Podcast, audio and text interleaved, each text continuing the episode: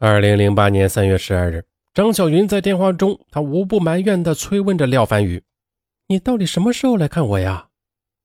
”“亲爱的，我们真是心有灵犀啊！我正准备明天去看你呢。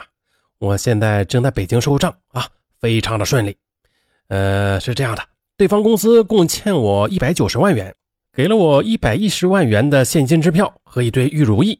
这堆玉如意呢，是用来抵剩余八十万现金的。”我呢，已经找北京文物所的专家鉴定了，这对玉如意是明朝嘉靖时期的文物，市场价值七八十万左右。我准备作为咱俩的定情信物，一人一个。哦，对了，我已经预定好了明天的电子飞机票了。本来是想给你一个惊喜的，没想到你也等不及了。听到廖凡宇的回答，张小云不禁心跳加速起来。看来自己的选择。是正确的，嗯，番禺，你路上一定要小心呀，一定要拿好咱们的玉如意。张小云他叮嘱道：“放心吧，老婆，我保证人在玉在。”通完话后，张小云激动了一夜未眠，想到自己明天不仅要见到爱人，更能得到一个珍贵的玉如意，这是原来想都不敢想的宝贝呀，他更加的辗转难眠。二零零八年三月十三日，这天是周四。一向敬业的张小云破例没有去上班，早早的起来后就对着镜子打扮起来。虽然无情的岁月已经带走了自己的青春年华，但良好的职业环境和生活习惯还是让自己显得比实际年龄年轻。张小云对自己还是很有信心的。早上八点，张小云就迫不及待地给廖凡宇发短信：“凡宇，你现在出发了吗？”廖凡宇回到：“刚从酒店出来，准备打车去首都机场。我是中午十一点的飞机，放心吧，下午就能见面了。”张小云，她真是恨不得能泪生双翅，飞到上海虹桥机场去接机呀。上午九点，张小云的手机突然响了，哦，是廖凡宇的电话。凡宇，你到机场了没有啊？张小云急切地问道。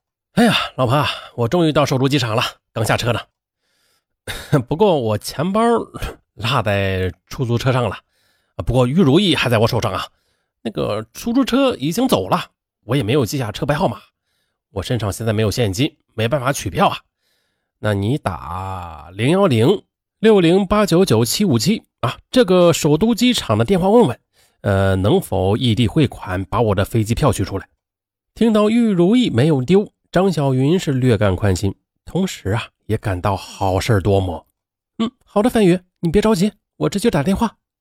张小云拨通电话后，传来电话提示音说：“你好，欢迎致电首都机场，国际购票请拨打八零幺，国内购票请拨打八零二，安检处请拨打八零三。”听完提示后，张小云就将电话转到了八零二。一个机场工作人员马上接听了电话。张小云他急切地将发生的情况叙述了一遍，询问能否异地交款取票。接线员说可以，并且给了一个工商银行的账户，并说向这个账户里充值一千八百七十元后，廖凡宇就可以到五号售票窗口取票。询问完毕后，张小云迅速地给廖凡宇发了一个短信，说马上就去汇款。让他耐心的等一会儿。张小云发完短信后，立即赶往最近的工商银行，向机场提供的账号里面汇款一千八百七十元。过了大概半个小时左右，张小云便收到廖凡宇的短信：“老婆，机票已取出，放心吧，一会儿就可以登机了。我真想马上就见到你。钱包丢了，破财消灾吧，说明我们俩今后一定会幸福的。嗯，没事的。”你今后一定要小心啊！你这么丢三落四的，万一将来把我丢了怎么办呢？张小云打趣道。过了二十分钟后，张小云的电话又响了，又是廖凡宇打来的。老婆，我正在登机安检呢，一会儿就要进机场，就要关机了。关机之前再给你打个电话。这时，张小云听到电话那端传来机场嘈杂的声音，同时还有机场安检的提示语音。突然。张小云听到一个人在大声的喊道：“哎哎哎，靠边靠边，别围观了，没见过文物啊！”张小云马上问道：“老廖，又怎么了？”哎呀，别提了，我带给你的玉如意在被机场安检处给扣掉了，不让我登机，说这是国家三级文物，根据规定携带文物登机是不合法，要扣掉。现在玉如意已经被他们拿走了，你给安检处打个电话问一下吧。张小云一听，有点着急，心里埋怨：这么贵重的东西，怎么不小心点啊？这要是万一被没收了，那损失可就大了。想到这里，张小云马上打通了零幺零六零八九九七五七这个电话，并且转到了安检处。首都机场一个自称刘处长的人接听了电话。刘处长说：“张小云同志。”你爱人携带的玉如意是国家三级文物，我们机场也多次发生过这种问题。那如果要携带登机的话，应当补交文物许可税金和罚款。根据上级规定呢，三级文物的税金和罚款需要三万三千元。如果能缴上，就可以放行；如果缴不上，不好意思，就予以暂扣，人可以走，东西得留下。张小云听后。很快的将这个消息转告廖凡宇。廖凡宇听到张小云的转述后，恳求道：“老婆，你想办法把钱汇给他们吧。这钱我回去后一定还给你。如果玉如意放在他们手上，我怕夜长梦多，横生枝节。老婆，你一定要帮我，那可是咱们的定情信物。”廖凡宇说的很有道理。可是三万三千元，这也不是小数目啊。张小云不仅有些为难了，但一想到廖凡宇能够把玉如意带回来给自己一个，并且这个事儿也关系到今后两人的幸福，张小云决定还是以大局为重，不能因小失大。打定主意后，张小云向刘处长索要了一个银行账户，并将钱迅速的打了过去。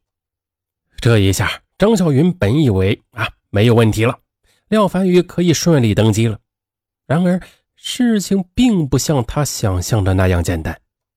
很快的，半个小时过去，张小云他没有接到廖凡宇的任何信息，打电话一直无人接听，一种不祥的预感袭上了心头。张小云马上拿起电话打给了首都机场安检处，询问刘处长处理情况。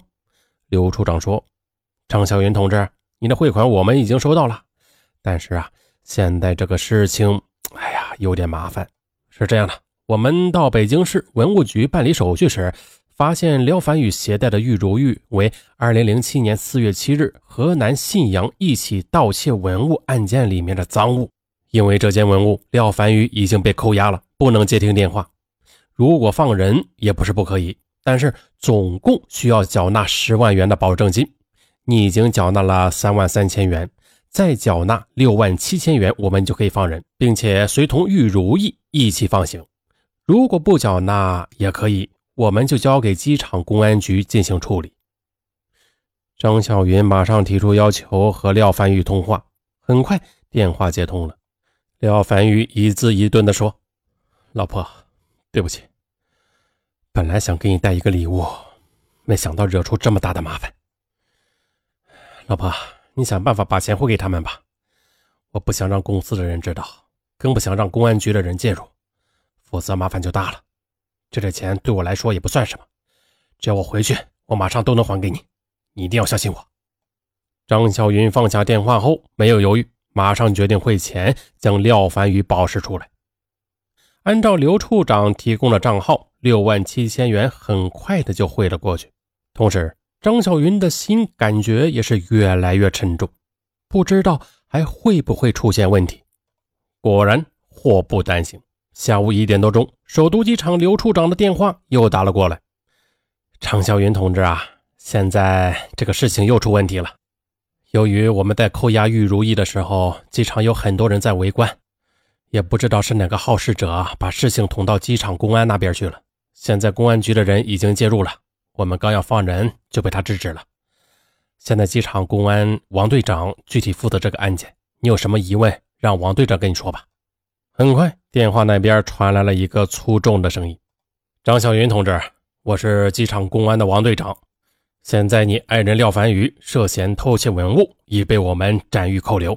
你可以聘请律师，如果要将廖凡宇保释的话，根据他收入条件，需要缴纳十五万元的保释金。廖凡宇说让我和你联系，当然了，你也可以直接同廖凡宇进行对话，但是我们要对讲话的内容进行录音。你听明白了没有？张小云感到一下子懵了，他赶紧回答：“好，我要和廖凡宇通话。”喂，老婆，范宇，你现在怎么样？他们没有打你吧？啊，没有，我很好。你一定要冷静啊！你听我说，我现在是港商身份，他们对我还是比较客气。现在他们虽然说要缴纳十万元的保释金，其实现在还没有刑事立案，缴纳以后就不用进入法律程序。我可以带着玉如意改签六点的飞机到上海。老婆，你一定要帮我。其实这十五万元就是给他们的红包，是我答应给的。只要闯过了这一关就没有问题了。我是港商，在大陆不能有污点。如果进入法律程序的话，我就成了污点商人了。哎，那样的话，我在大陆的生意都会受到影响。所以，咱们一定要把这件事摆平。老婆，你想办法帮我把这笔钱缴上。见面后，我会让公司的会计把钱汇过来，加倍的还给你，好吗？随后，王队长也催促张小云：“你尽快想办法筹钱。”现在我们可以帮你们捂着，如果让我们局长知道了，那就麻烦了。并且我们也调查了，廖凡宇在大陆没有不良记录。你也不希望自己的老公成为污点商人吧？你最好今天下午下班前就把钱汇给我们。